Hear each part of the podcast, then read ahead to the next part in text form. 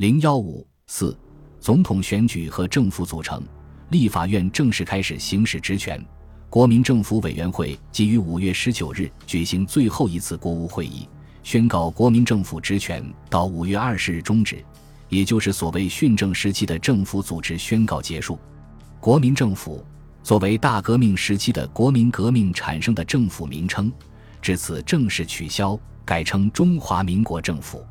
国民政府公报于五月二十日起也改称总统府公报。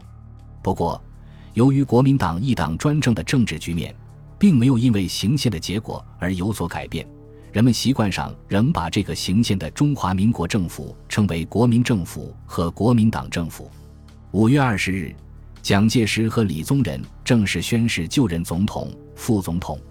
是日晚，蒋介石召集国民党军政要员，征求对行政院长人选的意见。蒋介石提名张群或何应钦出任院长。而他自己更倾向于选择张群、张和两人则均表示辞谢，但 C.C 系本与政学系不合，因而动议在国民党籍的立法委员中搞一次意向测验的假投票。二十一日晨，当举行假投票时，张群也离京飞羽。投票结果，何应钦得票较多。吴铁城即将结果向蒋介石报告，供蒋参考。于是。蒋介石于二十三日晚决定提名有自由主义者背景的翁文灏为行政院长，并于二十四日晨召集国民党中常会临时会通过这一提名。翁本人也只是当日晨才知道这一决定，表示愿意接受。然后，蒋介石将这一提名交立法院讨论。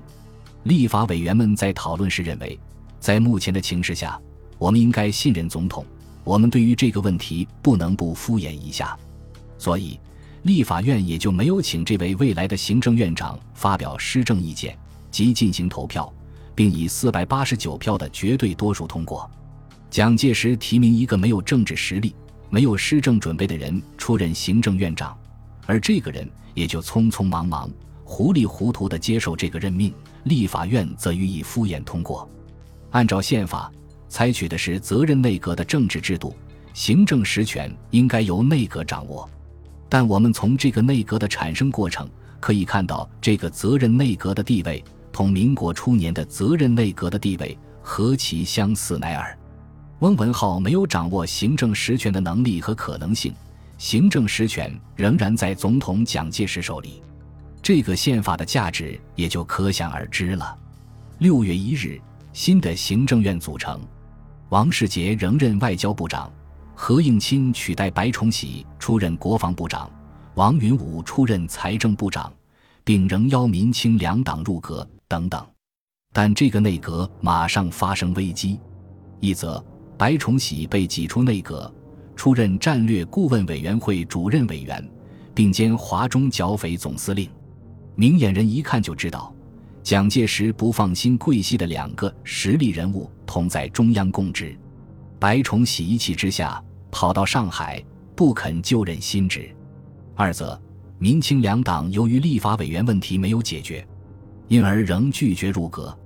直到七月初，青年党和民社党才与国民党就今后逐步解决立委问题达成谅解。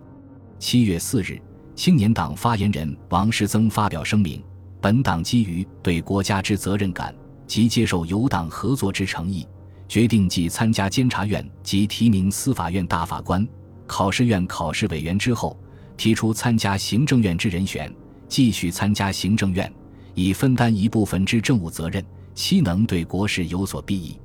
五日，青年党的左顺生、陈启天到南京出任农林部长和工商部长。不久，民社党也发表声明，本党处以最大之信心。相信政府实现其最后之允诺外，凡本党当选立委，决定自本月十三日出席。一个国在野党不论议员多寡之成立，本党立委自应本人民之委托，期对于为民立法及监督政府有所贡献，以奠行宪之时机。国大和族府的纷扰才告一段落。至于用行宪的花架子来换取美元的打算，当然也就依然无法落实。